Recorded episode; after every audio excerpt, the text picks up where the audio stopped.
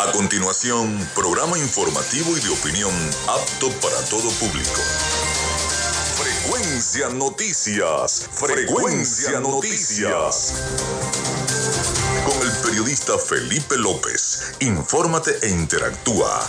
Ya comienza Frecuencia Noticias por Fe y Alegría 88.1 FM con todas las voces.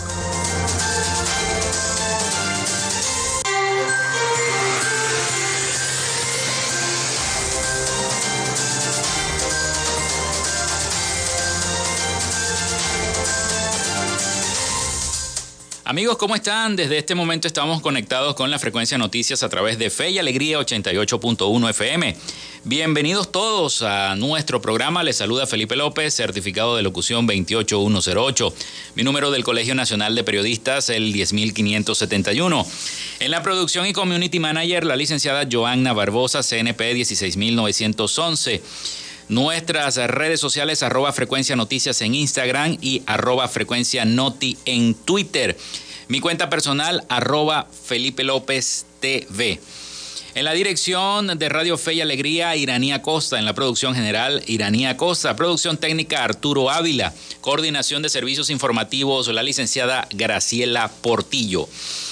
Llegamos a todos ustedes también por las diferentes plataformas de streaming, el portal www.radiofeyalegrianoticias.com y también pueden descargar la aplicación de la estación para su teléfono móvil. Este espacio se emite en diferido como podcast en las plataformas iBox, Anchor, Spotify, TuneIn y recientemente también en Amazon Podcast. Allí pueden descargar cada uno de los capítulos que vayan cargándose de Frecuencia Noticias.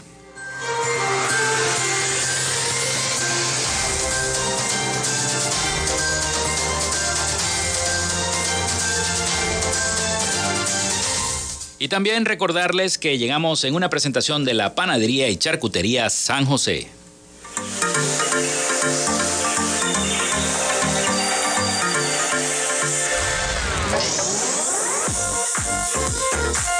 Si estás buscando el mejor pan de la ciudad para tu hogar o piensas en un emprendimiento de comida rápida y necesitas el pan de hamburguesa o perro caliente más sabroso de Maracaibo, en la panadería y charcutería San José te estamos esperando con la mejor atención y el pan más caliente y delicioso.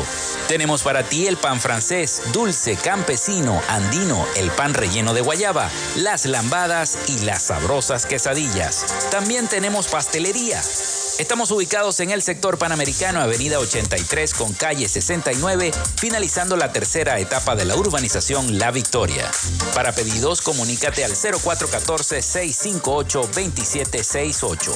Panadería y Charcutería San José, el mejor pan de Maracaibo. Y también lo hacemos en una presentación de Social Media Alterna.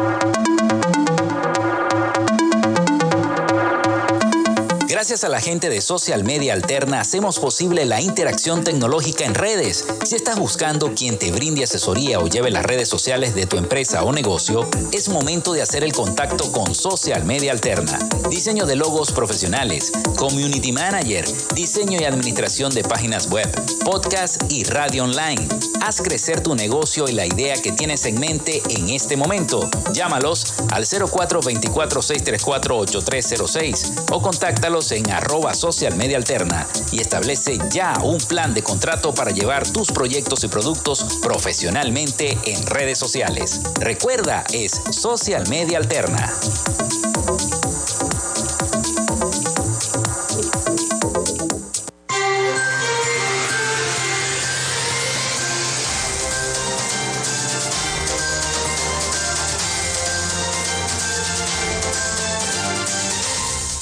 Bueno, de inmediato les damos el número contacto para que nos escriban cualquier denuncia, cualquier información, que yo les tengo una.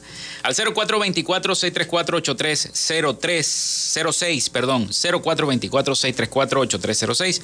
Recuerden mencionar su número y cédula de identidad, solo WhatsApp y mensajes de texto. También disponible en las redes sociales del programa, arroba frecuencia noticias en Instagram y en Twitter, arroba frecuencia noti. Allí nos pueden escribir sus denuncias. Bueno, les reitero la denuncia a la gente de Corpoelec. Ayer eh, la comunidad del sector Santa Lucía no tiene electricidad, tienen 24 horas sin electricidad. Aparentemente hubo una explosión, no se sabe si fue en la iguana, si fue un transformador, si fue eh, algún fusible, no se sabe. Por favor, ya los vecinos están cansados de hacer el reclamo a Corpoelec y no prestan la debida atención. Así que bueno, a la gente de Corpoelec, también en redes sociales estamos colocando la denuncia, porque lamentablemente no prestan la debida atención. Hay personas con discapacidad, hay abuelitos, ancianitos que necesitan la electricidad. Hay una señora que está afectada, eso es en la calle San Luis, calle 80, eh, Avenida 3C con calle 86 de Santa Lucía. Hay 10 casas sin electricidad, tienen 24 horas sin electricidad. Atención, señores de Corpo Elect, tomen cartas en el asunto. Y bueno, así como esta denuncia, si quieren escribir al 0424-634-8306, lo pueden hacer. Bueno, hoy es 17 de marzo del año 2022. Y vamos con las efemérides. Un día como hoy, 17 de marzo, pero del año 1800, el emperador eh, muere Marco Aurelio, en el año 180, perdón, emperador romano. También muere Vicente Campo Elías en 1814, militar de origen español al servicio de la independencia acá en nuestro país, en Venezuela. Nace Gautier Daimler en el año 1834, ingeniero, constructor e industrial alemán. Fue uno de los pioneros de la industria automotriz eh, mundial. Nace Lía Amber de Coronil en 1914, médico pediatra venezolana. Es la primera mujer en obtener un título de medicina en Venezuela y además fundar una sociedad médica. Estudiantes de la Universidad Central de Venezuela crean la Federación de Estudiantes de Venezuela. Eso fue en el año 1927. Y última emisión de las comiquitas de los supersónicos en el año 1963 se realiza también la primera entrega de los premios Goya en el año 1987, un 17 de marzo.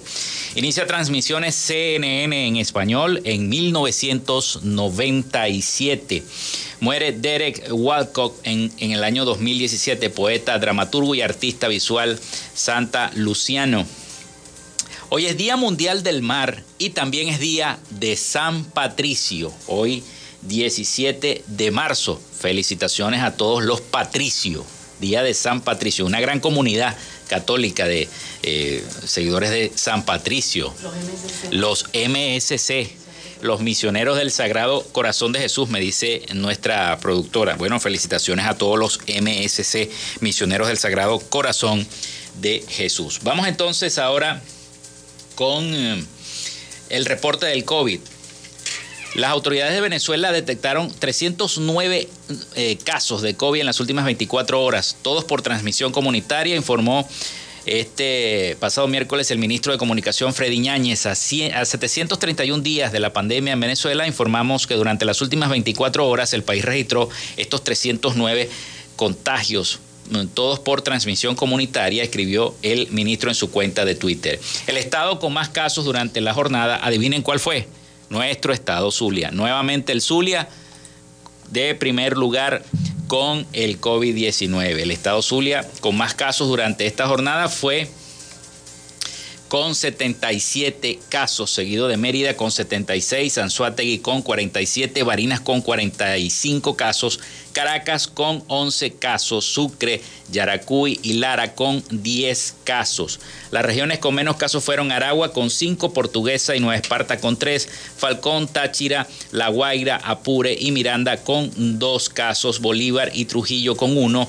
De esta manera, nuestro país, Venezuela, llegó a los 519.059 uh, casos desde el inicio de la pandemia, aunque el 98% de los pacientes se han recuperado, con lo que solo hay 3.218 casos activos. Por otra parte, el ministro informó que en las últimas 24 horas fallecieron dos personas más por esta enfermedad en Barinas y acá en el Zulia, con lo que la cifra de decesos desde el inicio de la pandemia llegó a 5.663.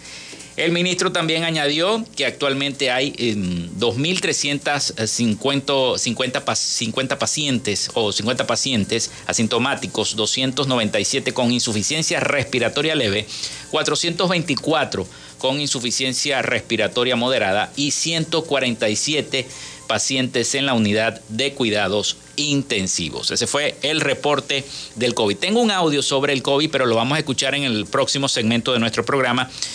Y así que bueno, vamos a hacer nuestra primera pausa y ya regresamos con más información acá en Frecuencia Noticias. Ya regresamos con más de Frecuencia Noticias por Fe y Alegría 88.1 FM con todas las voces.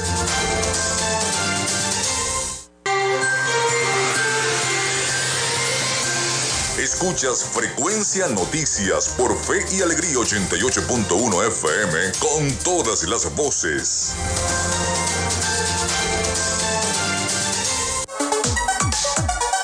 Vivimos momentos de cambio en la tecnología pero la radio sigue presente, llegando lejos como medio de comunicación masivo y de alta penetración en la sociedad y las masas. Es por ello que te invitamos a formar parte de ella publicitando tu producto, emprendimiento o negocio. Enlaza tus redes sociales con el medio radiofónico y verás los resultados de una inversión efectiva. Desde Frecuencia Noticias te invitamos a formar parte de nuestro patrocinio. Comunícate con nosotros y comienza desde ya esta inversión que hará crecer tu emprendimiento o negocio al instante. Escríbenos al correo frecuencianoticiasbe.gmail.com o comunícate por los teléfonos 0424 666 7752 o 0424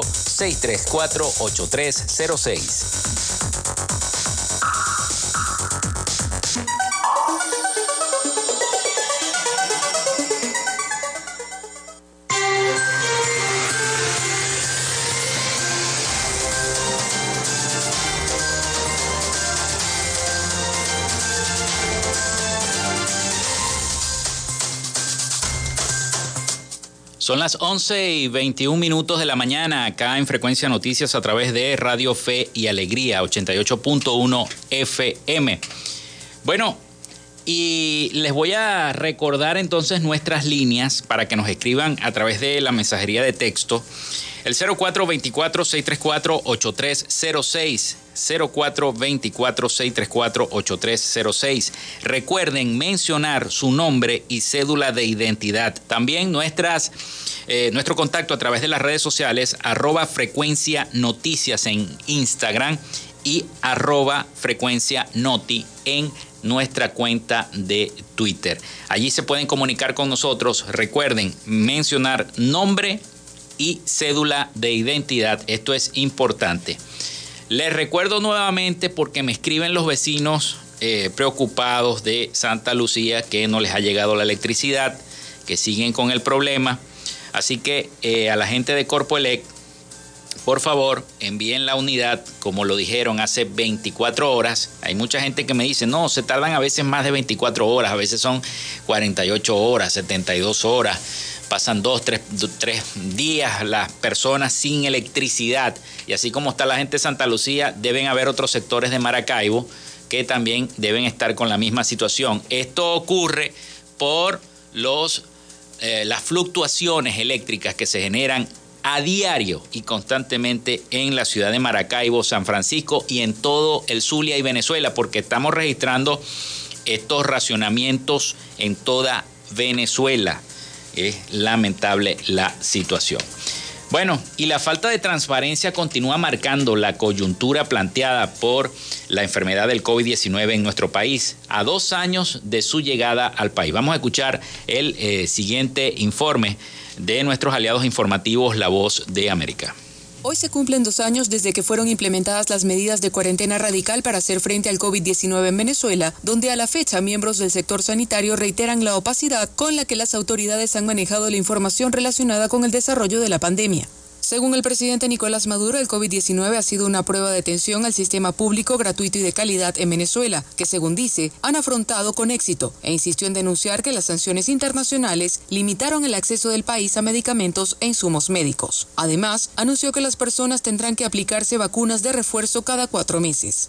de ahora en adelante, hasta nuevo aviso, que se descubran medicinas que sanen, curen el coronavirus como una gripe más, hasta que llegue ese momento o hasta que llegue el momento que ya se produzca una vacuna que le dé inmunidad total al cuerpo por largo tiempo, según Maduro, el 100% de la población venezolana se encuentra inmunizada. Sin embargo, y de acuerdo al Observatorio Venezolano del COVID, conformado por diversas organizaciones, hasta el 15 de febrero, solo un 49.4% de la población ha recibido el esquema completo de vacunación. El médico infectólogo Julio Castro explica que las encuestas independientes surgen ante la ausencia de información oficial confiable. Eh, en Venezuela, lamentablemente, no tenemos esa información, más allá de algunos datos que reportan algunos voceros políticos esporádicamente.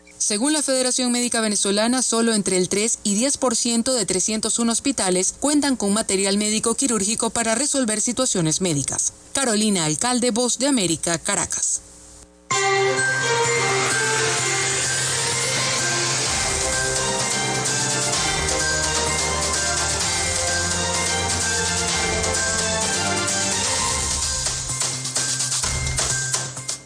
Bueno, ahí teníamos entonces ese reporte. Y en otra información les tenemos que un informe de organizaciones no gubernamentales expone la forma en que las políticas del Estado venezolano han causado graves violaciones al derecho a la alimentación. Por eso vemos tantas comunidades y tantas, tantos niños desnutridos, pasando necesidades y pasando hambre. Vamos a escuchar el eh, siguiente informe con nuestros aliados informativos precisamente de La Voz de América, que siempre están pendientes con nosotros y nos envían esos reportes y esos audios tan eh, buenos sobre lo que está ocurriendo en nuestro país, en Venezuela. Vamos a escuchar el siguiente audio.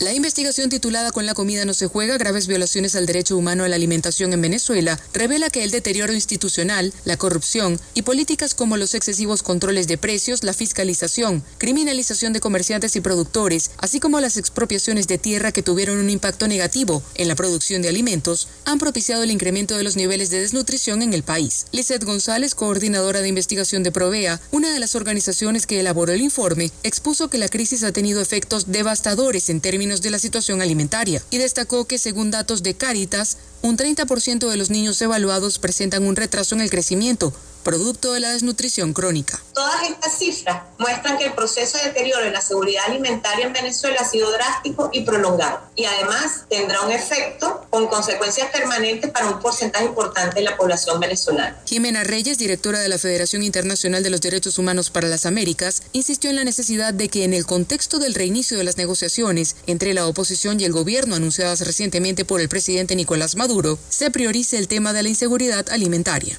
políticas que impacten la producción de alimentos, el mercado de alimentos, las políticas sociales también que puedan fortalecer el poder adquisitivo de la población y favorezcan una alimentación adecuada. Si bien de acuerdo a los investigadores el origen de la crisis económica y social de Venezuela tiene que ver con decisiones de políticas económicas y sociales en general, sostienen que las sanciones internacionales implementadas desde 2017 agravaron la situación, por lo que piden su revisión. Carolina, alcalde Voz de América, Caracas.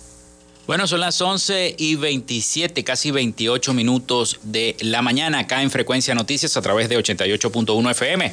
Nosotros hacemos nuestra pausa porque ya viene el avance, el avance informativo nacional de Radio Fe y Alegría. Y ya regresamos con más información y el resumen de las noticias más importantes de Latinoamérica a cargo del periodista Rafael Gutiérrez. Así que ya regresamos con más de Frecuencia Noticias. Con nosotros. Ya regresa Frecuencia Noticias por Fe y Alegría 88.1 FM con todas las voces.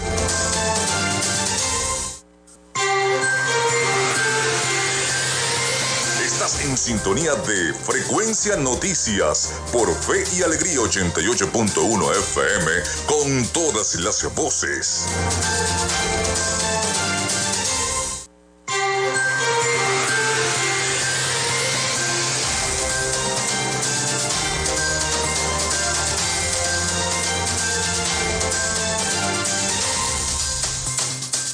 Bueno, son las 11 y 31 minutos de la mañana acá en Radio Fe y Alegría 88.1 FM y su programa Frecuencia Noticias. A esta hora nos vamos a Miami con el resumen de las noticias más importantes de Latinoamérica con el periodista Rafael Gutiérrez Mejías. Adelante, Rafael, con esas noticias de Latinoamérica. Noticias de Latinoamérica. El presidente de Ecuador, Guillermo Lazo, impuso un veto parcial a la ley que regula el aborto en casos de violación, recientemente aprobada por la Asamblea Nacional tras una sentencia de la Corte Constitucional que despenalizó la interrupción del embarazo para mujeres violadas. Lazo, de tendencia conservadora, confirmó en una carta publicada en redes sociales su postura ya anticipada en días anteriores de no promulgar la norma en el registro oficial al mostrarse disconforme con los plazos de acceso al aborto y considerar que no abordaba todas las aristas reclamadas por la Corte Constitucional en el fallo.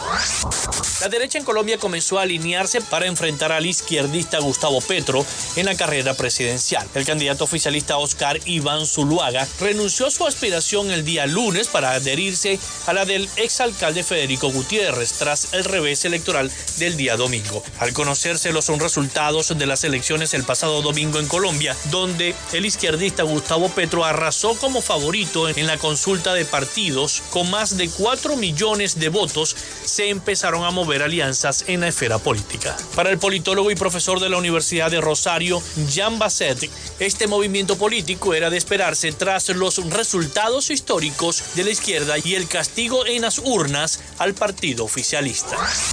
El periodista Armando Linares, director del portal de noticias Monitor Michoacán, fue asesinado el día martes en el oeste de México, convirtiéndose así en el octavo comunicador víctima de homicidio en el país durante el año 2022. De nuevo, en un goteo incesante, otro periodista asesinado en México. Linares había denunciado amenazas de funcionarios tras el asesinato en el mes de enero del informador Roberto Toledo, que colaboraba con su medio. Exhibir corrupciones de gobiernos, de funcionarios y de políticos nos llevó a la muerte de uno de nuestros compañeros, había dicho Linares en un video publicado para entonces. La prensa local informa de que Linares fue asesinado en su casa de ocho disparos frente a su familia y que en ese momento no tenía ningún tipo de seguridad, aunque en el pasado se llegó a acoger al mecanismo de protección a periodistas. La organización no gubernamental de Venezuela, Comité de Familiares de Víctimas del Caracazo, presentó su informe Violencia contra las Venezolanas, en el cual registraron 1.821 muertes violentas de mujeres entre el 2017 y 2021, de los cuales el 53% corresponden a feminicidios. Del total de casos registrados en el periodo 2017-21, no todos tienen la configuración de feminicidio. Por eso, la metodología de COFABIC ayuda a precisar cuáles muertes violentas de mujeres cumplen con el patrón de En este sentido, podemos asegurar que del total expresado de 969 efectivamente corresponden a ese delito, el 53%, indicó la ONG en un comunicado. Sostuvo que 558 casos, es decir, el 31%, no fue posible determinar si el asesinato o muerte se motivó por odio o desprecio a la mujer, y en otros 293 casos no hubo información disponible suficiente para hacer la clasificación como presunto feminicidio o no. Hasta acá nuestro recorrido por Latinoamérica. Soy Rafael Gutiérrez. Noticias de Latinoamérica. Bien, muchísimas gracias entonces a nuestro compañero Rafael Gutiérrez Mejías desde Miami con el resumen de las noticias más importantes de Latinoamérica. Y a través de la cuenta de Twitter del Instituto Venezolano del Seguro Social se informó o se informa por si no lo saben, a todos los pensionados y jubilados que este jueves 17 de marzo se está cancelando la primera parte del retroactivo del aumento del salario mínimo anunciado por el presidente Nicolás Maduro el pasado 4 de marzo. Este miércoles se vio reflejado ya en Gaceta Oficial el incremento salarial anclado a la criptomoneda venezolana del Petro. El monto a cancelar quedó fijado en 130 bolívares y el cesta ticket en 45 para un total del salario básico de 175 bolívares. Los pensionados y jubilados cobrarán 130 a partir de este del mes de abril. Vale la pena recordar que los, los adultos mayores cobran sus pensiones un mes de adelanto, por lo que eh, el primer pago será el retroactivo de los 15 días restantes del mes de marzo. Eh, precisamente Carlos Petit, representante sindical de los jubilados y pensionados, explicó que en los próximos días será cancelada la pensión del mes de abril. La fecha de esta cancelación es el del 18 al 20 de cada mes. Mañana hay una posibilidad de que cancelen los 130 eh, bolívares, sino para el lunes 21 de marzo, dijo eh, eh, el funcionario, el representante sindical para los jubilados y pensionados, Carlos Petit. Importante información, dice Carlos Petit. Bueno, y parece ser que el dólar, el dólar, el otro dólar, no el dólar oficial, sino el que llaman el paralelo, está aumentando un 0,36% para ubicarse en 4,43. En tanto hubo un retroceso de menos 0,45% en eh, las cuentas, cotizando en 4.38 bolívares. A diferencia del Banco Central de Venezuela. Bueno, tenemos también que el presidente Nicolás Maduro anuncia el lanzamiento de una red social venezolana. No solamente lo hizo el expresidente Donald Trump, que dijo que iba a sacar una nueva red social muy parecida a Twitter. Ustedes eh, saben que el presidente, el expresidente de Estados Unidos, Trump, fue censurado tanto por Twitter como por Facebook, como por varias redes sociales, incluyendo el Instagram también por eh, diferentes hechos y comentarios que, eh, según la prensa norteamericana, dijo. Bueno, ahora el presidente Nicolás Maduro también anuncia el lanzamiento de una red social venezolana. Se va a llamar a... El eh, presidente Maduro anunció el lanzamiento de esta red social para Venezuela al mejor estilo del expresidente norteamericano Donald Trump. Debemos multiplicar en TikTok, Facebook, Instagram. Venezuela sorprenderá al mundo con algo que lanzaremos el viernes, o sea, mañana. Venezuela se pone al nivel de las redes sociales, tendremos nuestra propia red social para Venezuela y el mundo, dijo el presidente Maduro.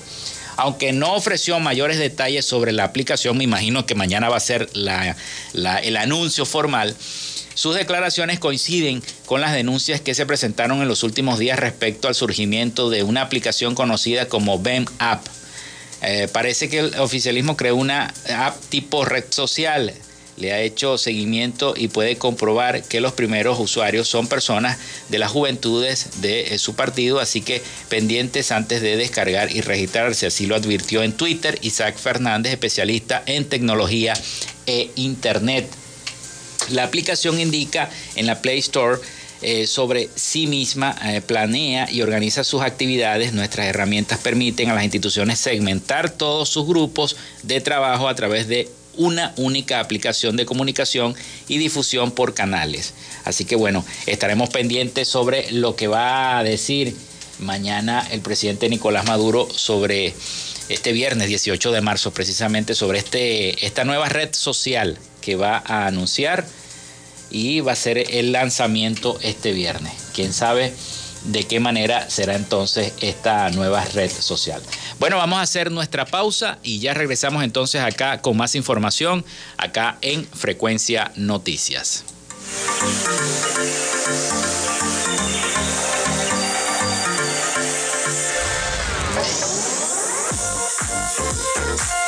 Si estás buscando el mejor pan de la ciudad para tu hogar o piensas en un emprendimiento de comida rápida y necesitas el pan de hamburguesa o perro caliente más sabroso de Maracaibo, en la panadería y charcutería San José te estamos esperando con la mejor atención y el pan más caliente y delicioso.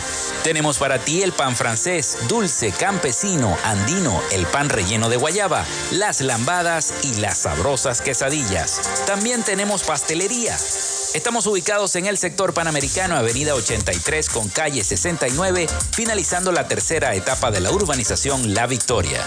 Para pedidos, comunícate al 0414-658-2768. Panadería y Charcutería San José, el mejor pan de Maracaibo.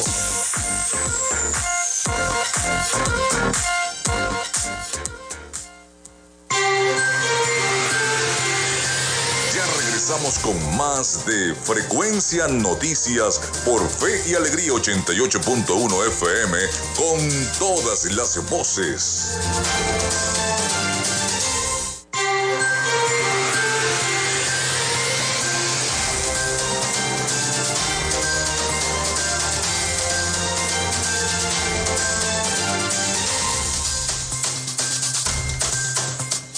Bueno, son las 11 y 44 minutos de la mañana acá en Frecuencia Noticias a través de 88.1 FM. Hemos recibido varios mensajes a través del 0424-634-8306. Saludos a Rita Méndez, quien está en sintonía de nuestro programa y también nos felicita, fiel oyente de nuestro programa acá en eh, Fe y Alegría 88.1 FM. Recuerden entonces enviar mensajes de texto o WhatsApp al 0424-634-8306, mencionar su nombre y cédula de identidad. También las redes sociales las ponemos a su disposición. En Instagram, arroba frecuencia noticias y en Twitter, arroba frecuencia noti. Bueno, y desde hace varios días en los estados andinos, y lo dije al principio del programa, con lo que pasó en, la parroquia Santa Lucía con estos cortes de electricidad que dañaron una cuadra completa, y hay personas afectadas, ya van para, si sigue así, irán a 48 horas. Bueno, desde hace varios días en los estados andinos también, Táchira, Mérida y Trujillo, así como en nuestra entidad y en el estado Lara, se está aplicando racionamiento eléctrico de hasta 12 horas de acuerdo con las denuncias de varios usuarios en las redes sociales. El plan de administración de carga, como lo llama la misma empresa Corpoelec, se está aplicando desde hace varios meses en al menos seis estados del país. Sin embargo, de acuerdo con los, los residentes de las entidades antes mencionadas, la situación se ha recrudecido en los últimos días. Reportan que en algunas zonas permanecen sin electricidad hasta por 12 horas, mientras que en otras áreas se aplican cortes de 4 y 5 horas dos veces al día. ¿Quién le va a responder a Maracaibo por el bestial racionamiento de electricidad de 4 a 5 horas diarias, nocturnas, con temperaturas agobiantes y nadie dice nada? Dice la gente en Twitter. Ah, yo le sumaría esto, aparte de los zancudos y los mosquitos, que lo levantan a uno en peso y lo dejan caer en la cama. Pues los zancudos no tienen piedad. Bueno, imagínense, si bien en las redes sociales Corpoelec anuncia diariamente las zonas en que se va a aplicar estos cortes eléctricos, no se especifica la hora y el tiempo de duración, lo que afecta en mayor medida a nosotros los usuarios. Y nos afecta muchísimo en mayor medida porque cada quien, imagínense, uno se, se, levanta destruido porque a mí me tocó, por ejemplo, hacer, eh, ayer eh, quizás no escucharon el programa, no salí al aire porque estaba haciendo como cualquier humano y cualquier habitante de esta ciudad, y digo ser humano porque de verdad somos fuertes como hierro, hacer la cola de la gasolina. Entonces se le va uno toda la madrugada, gran parte de la madrugada y toda la mañana haciendo estas colas de gasolina para poder venir hasta acá y llevarles toda la información, brindarles las noticias, así como cualquiera de nosotros y de cualquiera de los colegas periodistas que también me están escuchando. También lo, lo comentaba esta mañana con el colega periodista Rafael Galicia que es, increíble, ¿no? Cómo nosotros dependemos netamente de, combustible para poder movilizarnos y así como nosotros, bueno, también las personas que diariamente van a, a, su trabajo. Entonces es difícil la situación después que tú pasas toda la madrugada, gran parte de la madrugada, toda la mañana, llegas a tu casa y no hay electricidad. Llegas a tu casa para poder descansar, para poder dormir un poco más y no hay electricidad. Entonces, imagínate, pasamos todo, toda la noche sin electricidad. Tuve que llegar tempranito acá a la emisora y, y, se los comento porque yo sé que mucha gente se siente identificada con lo que estoy diciendo, porque a mucha gente le pasa. Llega a su trabajo y llega destruido porque no ha podido dormir bien, porque no tiene luz o tuvo que hacer una cola larguísima el día anterior para poder echar gasolina. Así que la crisis eléctrica se está agudizando en nuestro estado Zulia, los cortes eléctricos se están haciendo a diario y desprogramados. En una tanda de racionamiento pueden quedar 50% de la ciudad sin luz, los cortes son inhumanos y también mm, pueden ser a cualquier hora por cuatro horas o más, indicó el periodista Leandro David. El también comunicador y amigo Gerard Torres dijo que hasta el 70% de la ciudad de Maracaibo se puede quedar a oscuras durante la noche.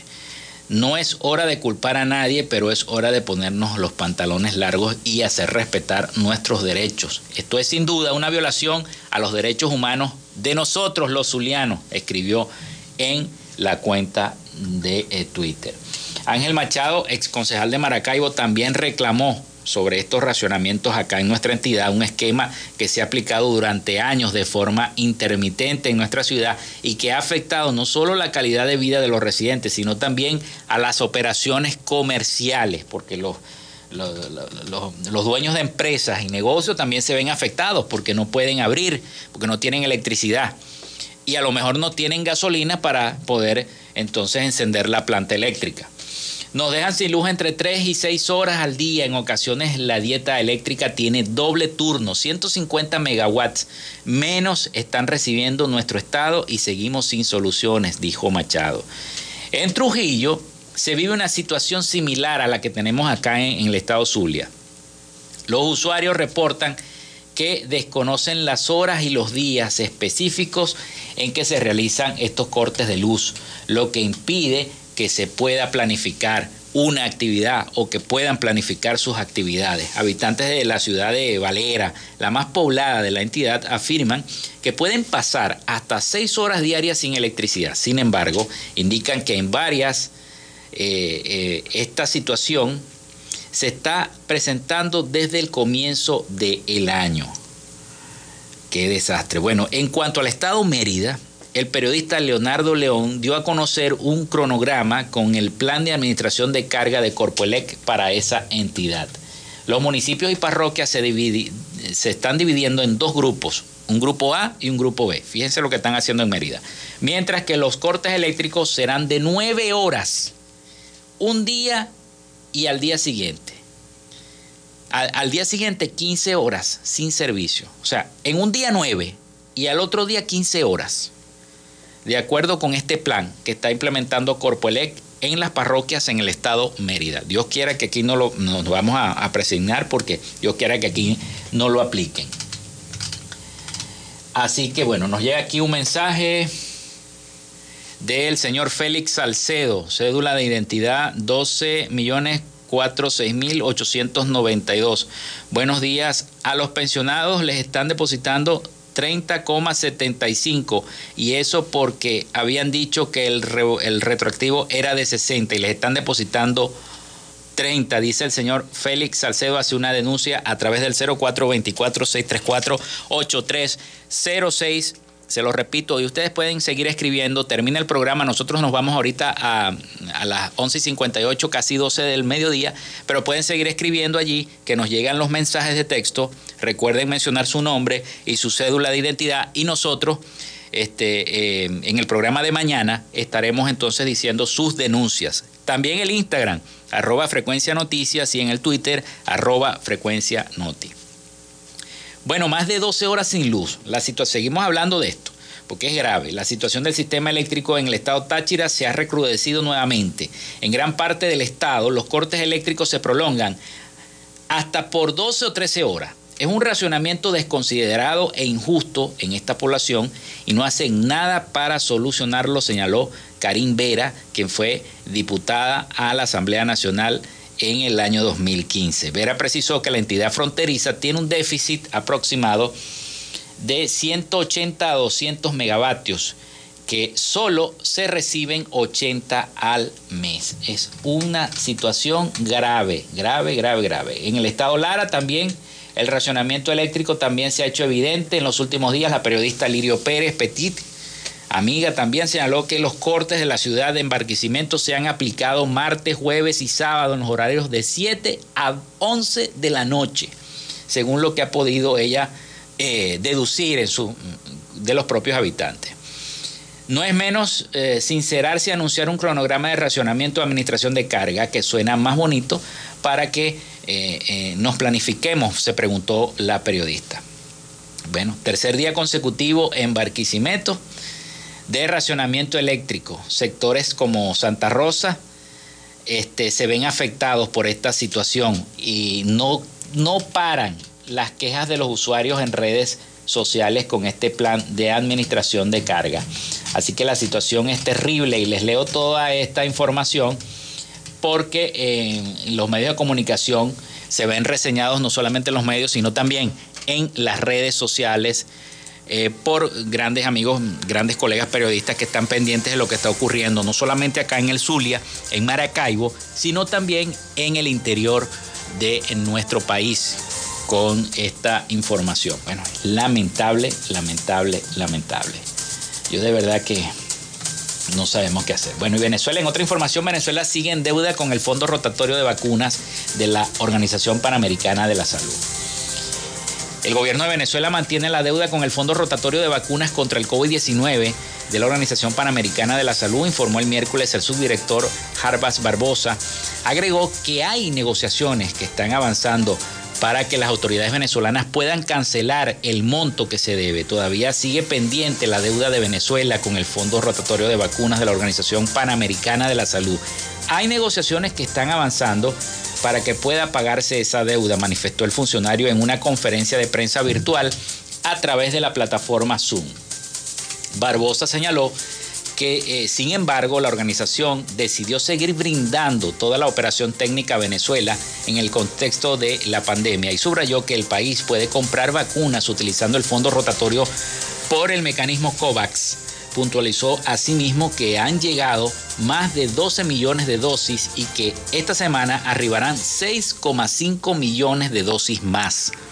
El precio de Venezuela, eh, que el, precio de Venezuela, que Venezuela paga es el mismo que pagan todos los países. Es una negociación global que hace el secretario del COVAX con los productos y y se oferta a los países para que puedan usar sus propios recursos, explicó el funcionario.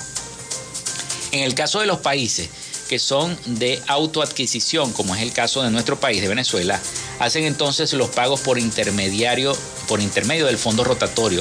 Para la gran mayoría de los países de América Latina y del Caribe, allí reciben las vacunas de precios muy accesibles mucho más baratas que, las, que si las compras de acuerdo a los mecanismos bilaterales entre los países y los productores, agregó el funcionario. El subdirector de la OPS aseguró que en ningún momento hubo problema con la deuda de Venezuela que impidiera que se pudiesen recibir vacunas contra el COVID-19 con el apoyo del fondo rotatorio y el mecanismo COVAX.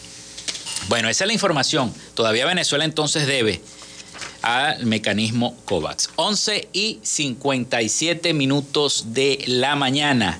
Y hemos llegado entonces al final de otra frecuencia de noticias. Hasta aquí nuestra conexión por el día de hoy. Laboramos para todos ustedes en la producción la licenciada Joanna Barbosa, CNP 16911. Y en la conducción y control técnico, quien les habla, Felipe López, certificado de locución 28108. Mi número del Colegio Nacional de Periodistas, el 10571. En la dirección de Radio Fe y Alegría, la licenciada Iranía Costa. En la producción general, la licenciada Iranía Costa. Producción técnica, Arturo Ávila. Coordinación de los servicios informativos, la licenciada Graciela Portillo. Bueno, y recordarles también que llegamos en una presentación de la Panadería y Charcutería San José. Si estás buscando el mejor pan de la ciudad para tu hogar o piensas en un emprendimiento de comida rápida y necesitas el pan de hamburguesa o un pan de perro caliente exquisito, sabroso, ve a la panadería San José. Allí te están esperando con la mejor atención y el pan más caliente y delicioso. Están ubicados en el sector panamericano, avenida 83 con calle 69, finalizando la tercera etapa de la urbanización La Victoria. Para pedidos, comunícate al 0414-658-2768. Recuerda, Panadería y Charcutería San José, el mejor pan de Maracaibo.